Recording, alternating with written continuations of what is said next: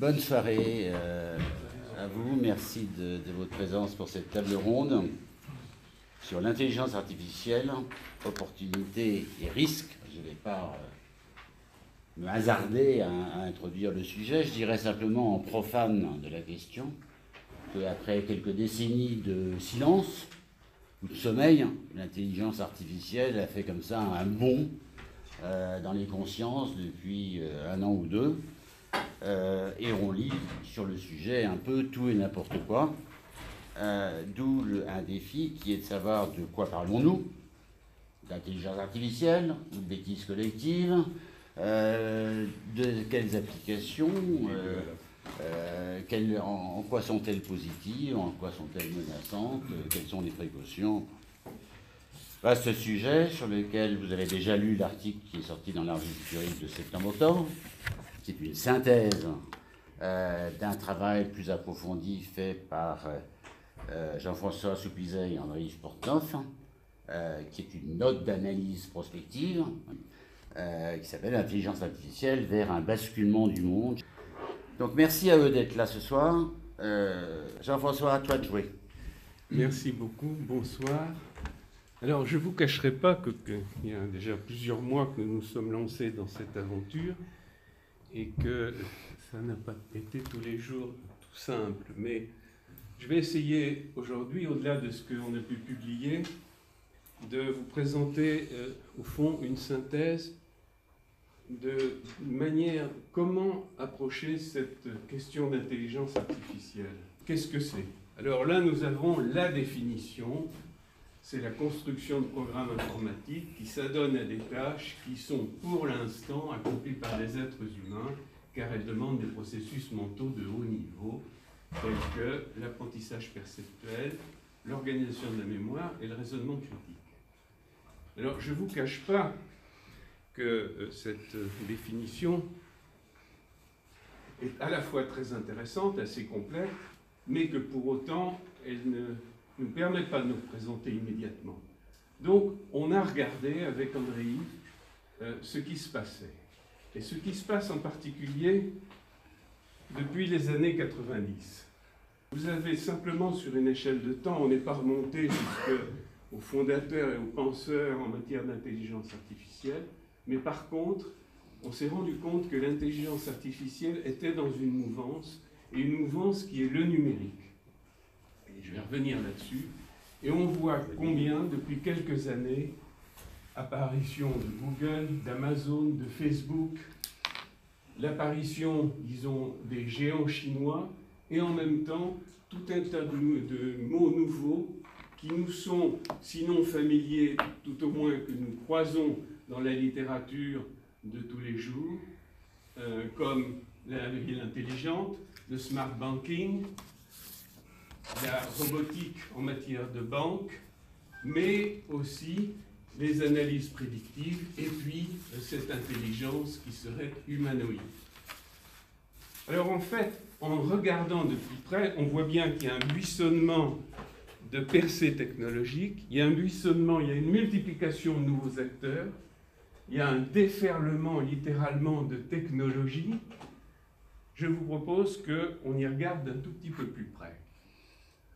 Tout simplement, on va prendre ce qui s'est passé dans les communications.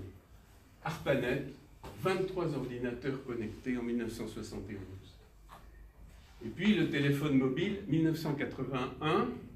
Et en 2016, on a 7,3 milliards d'abonnements, dont 3 de smartphones.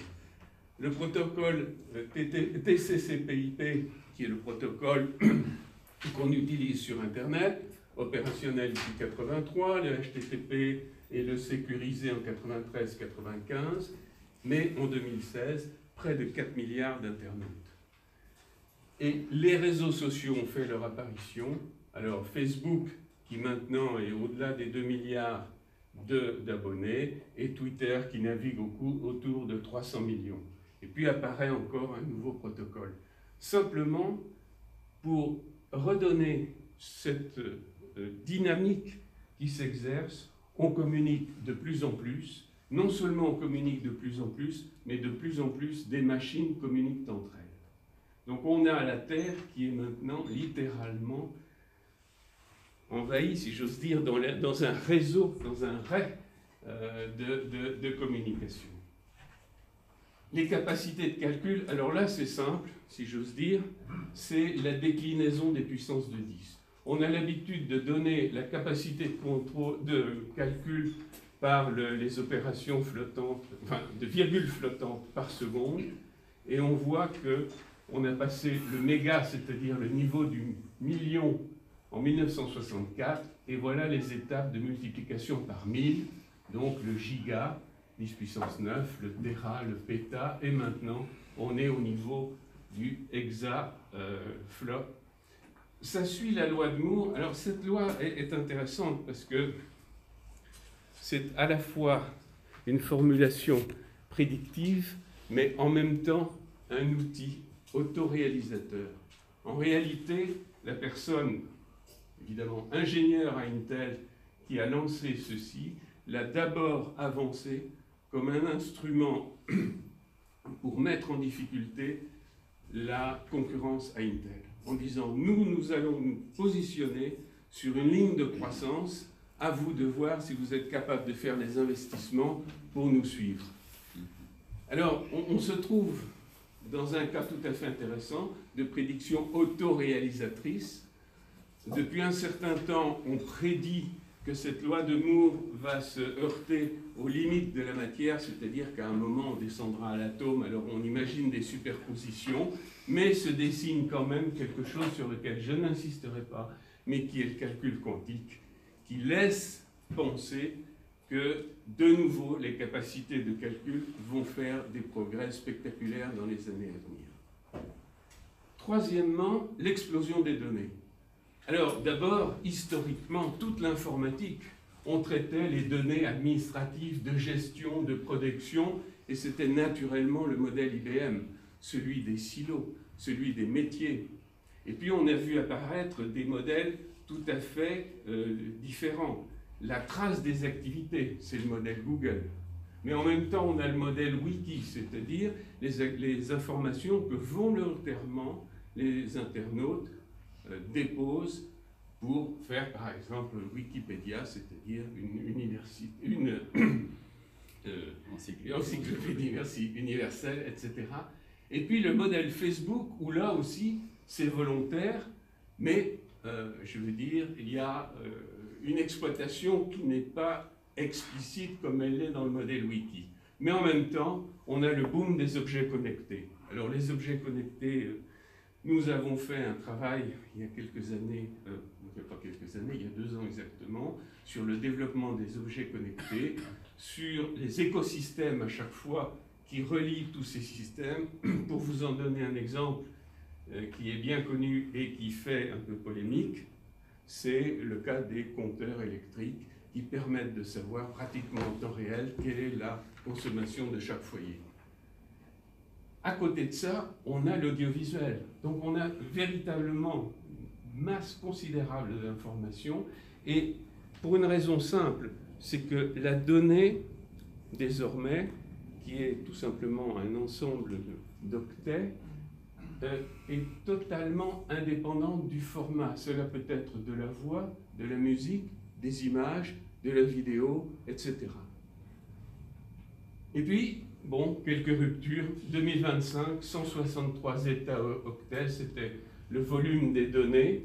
Euh, le rythme se multiplie, bon là j'ai mentionné par 8 dans les dix dernières années, et dans ces données, un certain nombre d'informations relèvent d'activités humaines à caractère vital. Alors, dernier élément, le plus récent, si j'ose dire, c'est pas exactement le plus récent, mais c'est celui dont les progrès ont été peut-être les plus spectaculaires dans les dernières années, c'est les algorithmes, c'est-à-dire ces enchaînements de programmes logiques, euh, informatiques, qui permettent de déplacer, de classer, de transformer, etc., les données. 1950-1970, bon, euh, on a des réseaux neuronaux.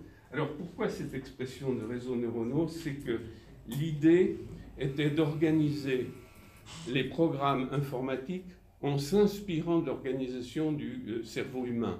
Les neurones, en l'occurrence, sont simplement des programmes informatiques.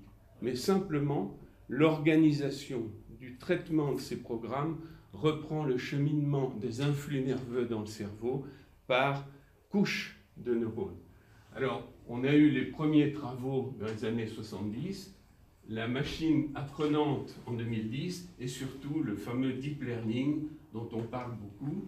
Et ceci a permis un certain nombre de progrès, en particulier là, euh, j'illustre ce qui se fait en matière de reconnaissance de photographie. Et j'aime beaucoup cette image parce que, si vous voulez, cette image-là va être découpée en pixels. Les différents pixels, l'information, les données pardon, des différents pixels entrent dans la machine et puis les programmes vont, pour certains, euh, travailler sur la couleur, pour d'autres, etc. Et vont être ensuite ces programmes reliés les uns aux autres avec cette succession de passages dans des couches de programmes à l'image de ce qui se passe dans un cerveau avec les, couches neuronales. Simplement, et puis ici, on aura euh, un résultat qui est à 98-99%, c'est une image de lion. Alors, ce qui est amusant, et je, le mentionne, c'est qu'en l'occurrence, euh, pour la machine, le critère différenciant pour le lion, c'est la brillance du regard. Évidemment, pour les hommes, c'est la crinière. Alors, simplement, on voit bien que la machine n'a pas tout à fait la, même manière de penser, puisqu'elle n'est pas en risque, elle peut être suffisamment proche du lion pour ne pas risquer d'être dévorée. Si nos ancêtres avaient dû attendre de regarder les lions dans les yeux, il est probable que nous aurions eu une moindre croissance de l'humanité. Si maintenant on reprend chacun des piliers, les communications, euh, l'explosion des données, la capacité de calcul et de stockage et les algorithmes, on voit qu'on a un système dans lequel cette intelligence artificielle est au fond la clé de voûte d'une évolution commencée il y a plus de 30 ans, même depuis les années 50. Et c'est cet écosystème-là auquel nous nous sommes confrontés. Et quand on parle d'intelligence artificielle, il faut la comprendre dans cet ensemble-là. S'il n'y a pas les données et les millions de données, il n'y a pas de capacité à faire apprendre les, les programmes, s'il n'y a pas de communication, etc. Quelles sont les caractéristiques de ce système? Il est buissonnant, en ce sens qu'il y a des technologies qui apparaissent euh, pratiquement chaque jour. Il est enveloppant dans la mesure où il embarque en quelque sorte la quasi-totalité des activités humaines et il est marqué par un certain nombre de rétroalimentations positives. Alors, schématiquement, on peut dire qu'on a un outil d'aide à l'appréhension du monde, mais à caractère opératoire, et un médiateur central dans la relation entre l'homme et les machines. Et c'est la raison pour laquelle on parle de civilisation numérique, de révolution numérique, de l'ère du numérique, de l'âge du numérique, autant d'expressions que vous trouverez dans la littérature et qui donnent tout simplement l'image de ce qui se passe. Quelques dynamiques à l'œuvre. D'abord, cette intelligence artificielle, elle a des capacités perceptives, non pas par elle-même, mais par la multiplicité des capteurs qui sont connectés, qu'il s'agisse de télescopes, de mesures de toutes sortes. Elle a une capacité de mémoire par le stockage, c'est le big data, elle a une capacité d'apprentissage parce que ce mécanisme qu'on a présenté de calcul de deep learning permet effectivement, euh, une fois que vous entrez des milliers et des milliers d'images de, quelque chose, à la machine de créer le concept de ce quelque chose. Elle a une certaine capacité de raisonnement et de pensée, et puis elle a des fonctions expressives. C'est-à-dire qu'elle peut s'exprimer en langage naturel et en langage machine. Enfin, elle a des fonctions exécutives qui ouvrent la voie à l'autonomie. Il suffit de penser à ce qui se passe dans une voiture quand vous enclenchez le parking automatique. Des applications multiples. Alors, je serai très rapide là-dessus, parce que je crois qu'André Yves y reviendra. Les technologies financières, c'est les fintech et le trading à haute fréquence Actuellement, le CAC 40, le teneur du marché du CAC 40, ce sont les robots. le transport, c'est le véhicule autonome. La grande distribution, évidemment, on, on imagine, et on pourra y revenir très très brièvement, mais cette grande distribution aussi, c'est le système de mise à jour des prix qui se fait en temps réel dans les, dans euh, hyper et supermarchés. La santé avec la médecine prédictive, les villes intelligentes, l'industrie, j'ai mis à nuancer parce que, en dépit du potentiel, il y a quand même euh, des résistances, etc. Et puis la défense, avec de multiples exemples, dont les robots tueurs donc, qui était euh, à la une d'un journal hier, puisque les Nations Unies maintenant s'emparent de cette question. Euh, référence au rapport Villani, quatre priorités, santé, transport, mobilité, environnement et défense, sécurité.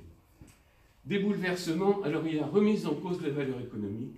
Bon, ça c'est très simple. Les objets deviennent culturels. C'est-à-dire que ce qui importe, ce n'est pas seulement l'objet, c'est la connaissance de son usage et de qui l'utilise. Et c'est cette connaissance-là qui arme à la fois le marketing, mais aussi la production et, euh, les, modèles. Donc les modèles économiques se réinventent, au-delà de la loi des, rendements croissants classiques sur les réseaux, la gratuité entre guillemets, les plateformes, l'économie euh, collaborative, la servicisation et le pay as you go, c'est-à-dire pour ce que vous utilisez. J'insiste beaucoup sur les plateformes qui ont plusieurs aspects, et en particulier les comparateurs. Les comparateurs, c'est euh, les comparateurs permettent l'entrée, ce qu'on appelle over the top, c'est-à-dire des gens qui n'ont aucune infrastructure, qui ne sont pas du métier, qui entrent simplement en faisant la synthèse de l'offre disponible et en devenant de nouveaux intermédiaires. Et puis l'accélération des transformations. Donc là, il y a un contexte de volatilité et l'importance de la connaissance des clients. Alors, dans ce contexte-là, l'innovation est devenue un élément, un élément véritablement structurant dans la société. Et puis la compétition est partout. Tout se compare, tout se classe et tout se mesure. Et ça, c'est à la fois l'éducation, euh, à la fois les prix, etc. De nouveaux acteurs, bon, ici c'est Gafamitis, vous les connaissez, qu'est-ce qu'ils ont dans les mains? D'abord, une, avance technologique qui les impose comme une norme et les effets de réseau et les contraintes d'interopérabilité. Donc on a Microsoft, Apple, etc. Ils ont la maîtrise de la centralité parce qu'ils ont réussi, ils ont réussi à devenir des intermédiaires dont on ne peut pas se passer dans l'infrastructure de l'intelligence collective. Et puis la détention des données qui confère un, avantage déterminant. Et bien sûr, il y a le rôle euh, de, la recherche des communautés de développeurs, des citoyens utilisateurs aussi. Mais ce dont on se rend compte ces jours-ci, un peu plus qu'avant, disons ces derniers mois, c'est que si ces, ces géants du numérique sont en mesure de bousculer les acteurs traditionnels, euh, ils ne sont pas en mesure de les remplacer, les acteurs institutionnels. La puissance publique, alors pendant des années, euh, a, appuyé ces développements en finançant la recherche, en contribuant à sa diffusion, en l'utilisant très largement, par exemple, les déclarations fiscales, etc. Et maintenant, cette puissance publique fait face à de nombreux effets dommageables, délitement de la, de la régulation, questions de fiscalité, droit de la concurrence, droit des données, etc. Et les, secteurs traditionnels face aux géants, on le voit bien dans l'industrie automobile que nous avons euh, analysé un peu plus finement, sont entre stratégie propre, alliance et antagonisme. Vous avez vu certainement ce matin que Renault fait alliance avec Google euh, pour avoir, euh, disons, le mettre cette, ce numérique dans la voiture. Et puis les citoyens, nous sommes entre bénéfices, gratification et des exigences de protection et des inquiétudes. Et c'est ce que je disais, les géants du numérique peuvent bousculer les institutions nationales et internationales, mais ils ne peuvent pas s'y substituer en l'état actuel des choses. Alors, quelles sont les perspectives? L'IA est ambivalente. Ça, c'est vraiment c'est pour moi c'est le point fondamental. Facteur de transformation, origine mais des rigidités. Facteur de transparence, mais source d'opacité, notamment avec les, les, les algorithmes boîte noire. Source d'innovation, mais la question que pose Bernard Stiegler, est-ce que cette innovation ne court-circuite pas ce qui contribue à l'élaboration de la civilisation en permettant ou de contourner ou de mettre en question la majorité des systèmes de redistribution ou d'équilibre. De, Relance de la croissance économique, certes, mais crainte de dégradation de, l'emploi, nouvel équilibre mondial, mais des menaces de conflictualité partout, un monde à portée de clic, mais euh, une, euh, des, des, dangers venus de la manipulation et d'une économie de l'attention qui suscite, qui soulève bien des interrogations. C'est une économie de l'attention qui repose sur euh, le sensationnel, etc., et qui nous interroge. Des ruptures multiples, on a une nouvelle vision de la réalité, sans cesse mixée à la virtualité. Tout devient entité culturelle parce que tout a les données qui l'accompagnent, son usage, etc. Le lien social se modifie. Bien sûr, l'accélération de la production des connaissances, mais là, on est prudent parce que l'accumulation des données ne suffit pas euh, à, expliquer les causalités, passage du prédictif au prescriptif, et puis transformation des rapports entre l'homme et la machine. Et euh, il y a beaucoup d'enjeux.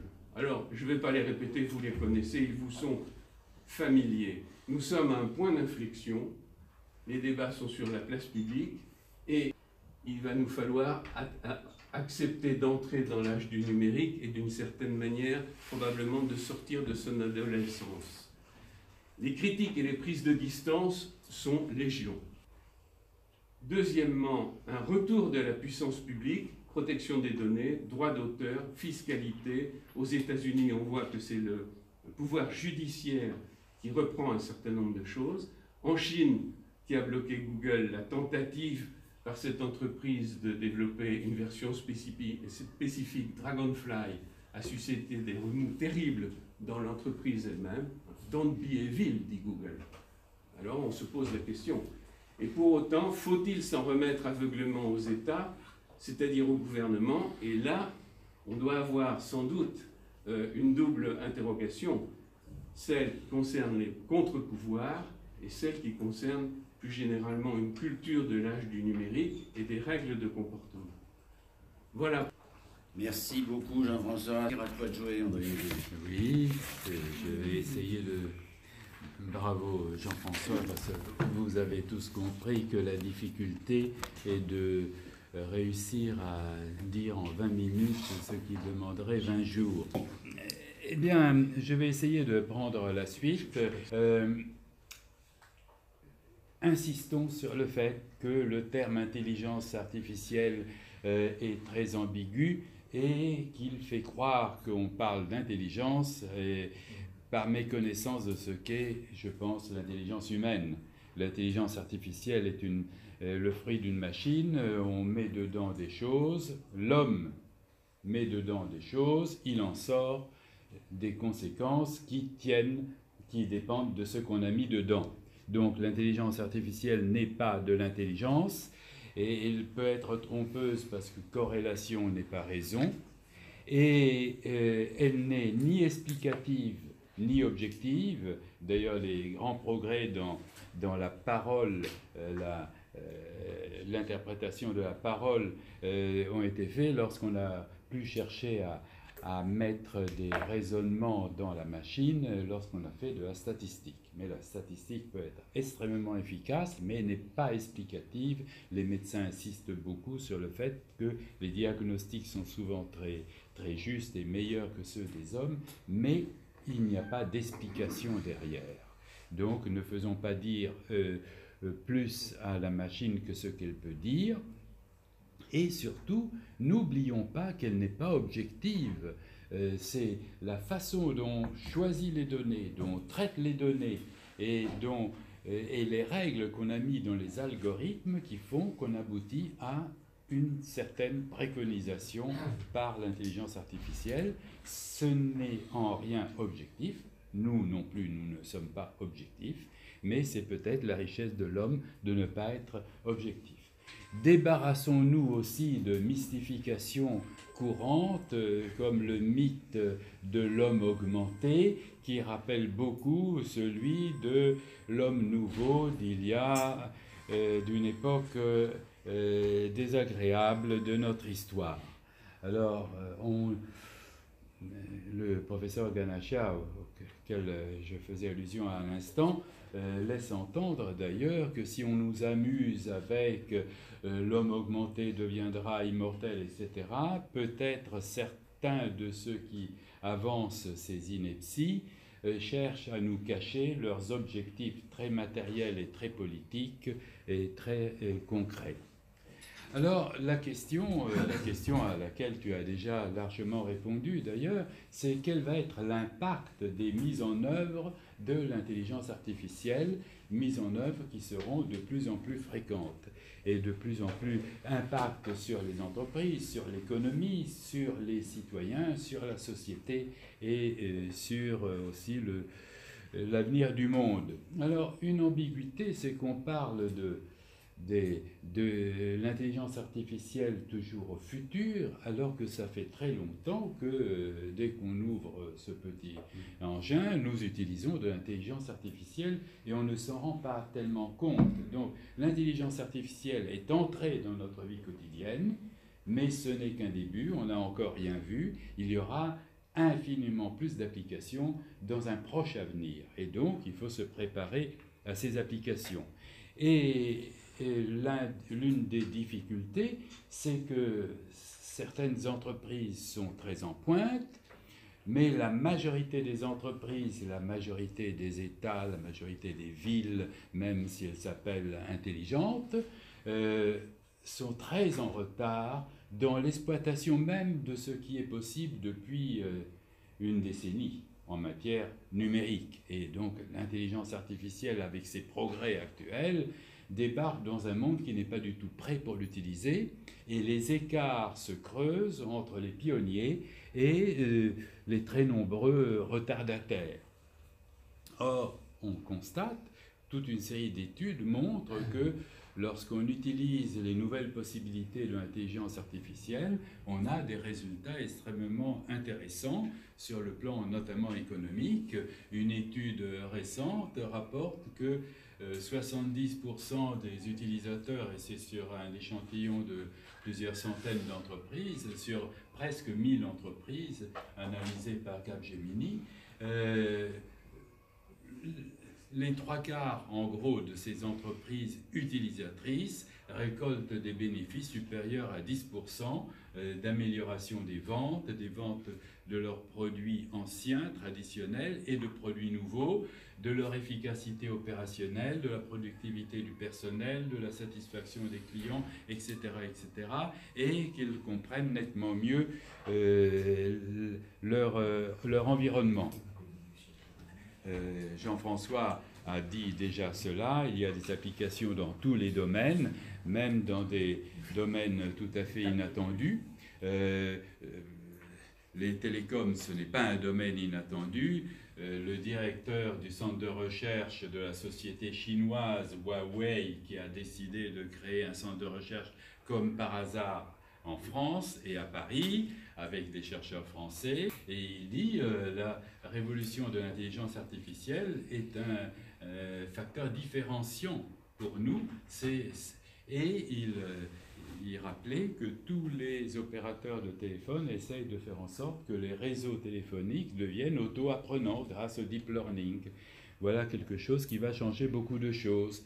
Mais on s'attend naturellement à ce que les, télécoms soient bouleversés par euh, l'intelligence artificielle, mais il y a eu un travail de plusieurs années sur les chèvres, l'Institut euh, de l'élevage euh, en France qui a discerné, euh, qui a montré qu'il y a différentes catégories de chèvres, celles qu'il faut traire rapidement, celles qu'il faut traire longtemps. Et si on traite longtemps des chèvres qui donnent leur lait très vite, on les torture inutilement et c'est tout à fait et on les blesse. Donc c'est mauvais aussi sur le plan économique. Alors voilà, un progrès dans la traite des chèvres et j'espère que ce sera aussi, il euh, ne faut pas être raciste, que les vaches aussi pourront en profiter. Mais ça, c'est euh, un progrès français qui va sans doute diffuser. Les progrès de l'intelligence artificielle se feront notamment euh, en croisant le chemin d'autres progrès techniques. Et par exemple, il va y avoir sans doute un croisement, une rencontre entre l'intelligence artificielle et la réalité virtuelle.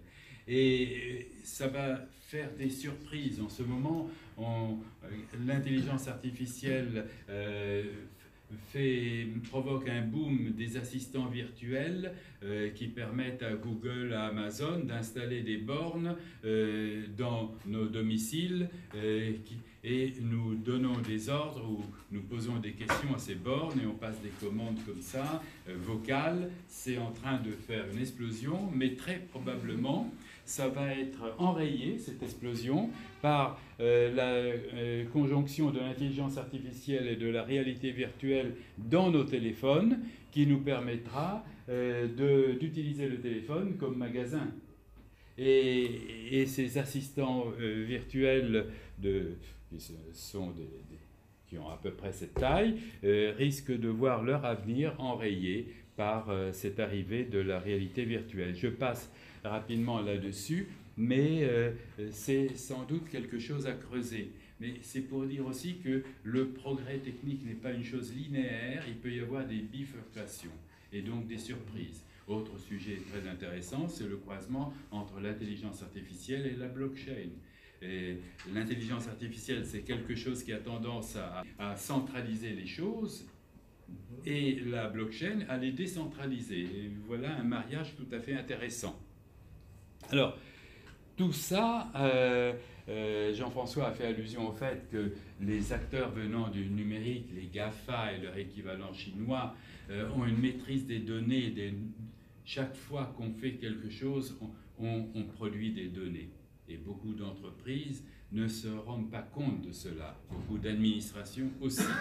Les GAFA ont un pouvoir, construisent un pouvoir du fait qu'ils captent ces données et ils sont capables de les traiter.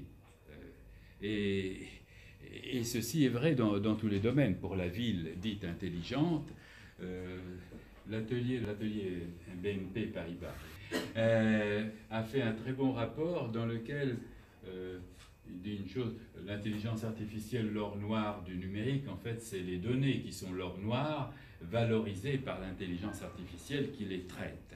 Mais ce rapport euh, qui était centré sur la distribution est très intéressant parce qu'il montre que toute une série d'acteurs, parce qu'ils contrôlent les données de notre vie quotidienne, commencent à pénétrer, à s'installer euh, dans tous les domaines de la vie quotidienne, depuis les transports de proximité euh, aux commandes de, de produits alimentaires, jusqu'à la santé, l'assurance, le paiement, tout le cycle. Et, donc, attention, ces acteurs venus du numérique comme Amazon, comme Google et autres risquent de, de désintermédier énormément d'acteurs classiques si ceux-ci ne font pas attention et si ceux-ci ne réfléchissent pas à l'exploitation de leurs données, des données qu'ils traitent. Euh, voilà l'exemple d'Amazon, mais on peut donner l'exemple d'Alibaba, qui est le concurrent chinois et de plus en plus important euh, d'Amazon, euh, car Alibaba s'appuie sur, sur le marché chinois qui est énorme. Euh, Alibaba, alors la différence entre les GAFA et leurs équivalents chinois, c'est que les GAFA sont des sociétés relativement indépendantes sur le plan politique, alors que les GAFA sont appuyés très fortement sur l'État chinois et, sur le Parti communiste chinois. Et par exemple, Alibaba participe à la notation euh, des citoyens le citoyen qui se comporte bien, il aura droit à certaines choses, et celui qui se comporte pas bien n'aura pas droit à des appartements sociaux, ne, pourra pas acheter des billets d'avion ou de train, etc., etc. Et ce système sera en place d'ici trois ans en Chine, du moins c'est l'objectif du gouvernement chinois, mettre en place un système de notation de tous les citoyens. Voilà. Autrement dit, c'est la dictature numérisée. Et les GAFA chinois participent fortement à ça. Euh, faisons attention aussi au fait euh, qu'un acteur comme Amazon euh, devient un leader mondial du cloud. Amazon a 30% de, plus de 30% du marché mondial du cloud, suivi par Microsoft qui, est en train de croître. Google, c'est cette courbe-ci. IBM a une position euh, euh, convenable, mais attention, Alibaba est aussi en train d'émerger. Donc là aussi, les Chinois sont présents. Alors, euh, qui contrôle à la fois les données et le cloud, évidemment, une position tout à fait privilégiée, puisqu'il faut le cloud pour exploiter les données. Il faut des algorithmes, naturellement. Mais ça donne un très grand pouvoir. Alors, les acteurs classiques ont le droit quand même de réagir. Et quelqu'un comme Toyota essaye, du fait que la voiture devient communicante, devient un endroit où de plus en plus il y a des données, euh, pour euh, devenir présent dans d'autres domaines. Donc, face aux acteurs du numérique qui essayent de qui ont envie de désintermédier tous les acteurs classiques, les acteurs classiques peuvent réagir en exploitant les données qui, qui dépendent d'eux. Et Ford, par exemple, fait observer que la voiture communicante pourrait devenir l'antichambre du cabinet médical, dans la mesure où dans la voiture, on peut recueillir énormément d'informations sur l'évolution de la santé de la personne. Alors ceci est intéressant et ceci est aussi, ça peut être inquiétant. Des, euh, des acteurs euh, classiques comme Porsche essaye de construire des alliances avec des acteurs du numérique. Là, Porsche travaille avec euh, le chinois Huawei, euh, qui a mis au point un smartphone euh, bourré d'intelligence artificielle, qui est installé dans la voiture, peut reconnaître les obstacles et donc transformer une voiture classique, qui n'est pas n'importe quelle voiture quand même, c'est pas la, de chevaux, transformer une voiture classique en voiture euh, communicante et autonome. Alors, ce qui est inquiétant, c'est que la plupart des acteurs classiques sont en retard et de plus en plus en retard. Ils sont en retard déjà euh, pour faire la mutation, la, la, transition numérique dont on parle depuis longtemps. Arrive l'intelligence artificielle. SAS Institute dit on en est qu'au balbutiement. Euh, le Boston Consulting Group et le MIT ont fait une grosse étude sur 3000 entreprises. Ils disent qu'il n'y en a que 20% de ces 3000 qui utilisent largement l'intelligence artificielle. Euh, une autre étude euh, d'IDC d'un cabinet français TCS constate que 3% des entreprises européennes ont vraiment travaillé sur l'intelligence artificielle c'est un retard qui, qui, est inquiétant et, et qui, qui ne correspond pas à des problèmes techniques ou financiers. Ce n'est pas un manque de technicité, ce n'est pas un manque d'argent. L'argent n'a pas une, une importance décisive, c'est des problèmes immatériels. C'est des problèmes de culture, d'organisation.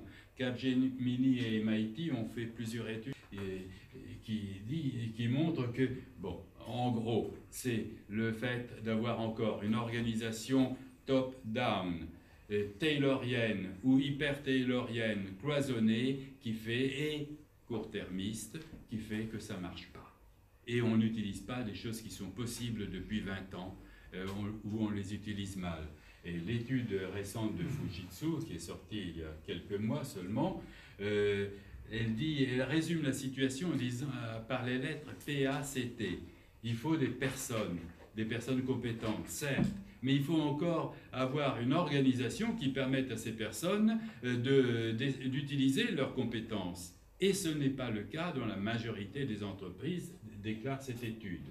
D'autre part, la plupart des entreprises ne veulent pas collaborer avec d'autres et on ne peut pas réussir tout seul. Et enfin, il faut avoir des technologies. Les entreprises qui investissent le plus dans le numérique, mais en gardant une vieille organisation, perdent en profitabilité. Et ça ne sert à rien. Donc c'est l'organisation qu'il faut changer. Je passe très vite. Pour conclure avec ça, les freins majeurs, c'est le centralisme qui empêche les initiatives locales, l'absence, on veut tout décider au sommet, mais on n'a rien décidé, on n'a pas de stratégie. Et donc on est dans l'incohérence et on dépense beaucoup d'argent. On divise pour régner et donc on détruit l'intelligence collective. Et il faut renoncer à ça. On ne coopère pas assez avec l'extérieur. Et enfin, on a une stratégie de court terme et euh, une pensée cartésienne, on découpe les problèmes en morceaux, donc on ne voit pas la complexité des choses, on ne voit, on ne, on n'administre pas, on ne gère pas la réalité. La réalité est complexe, qu'on le veuille ou pas.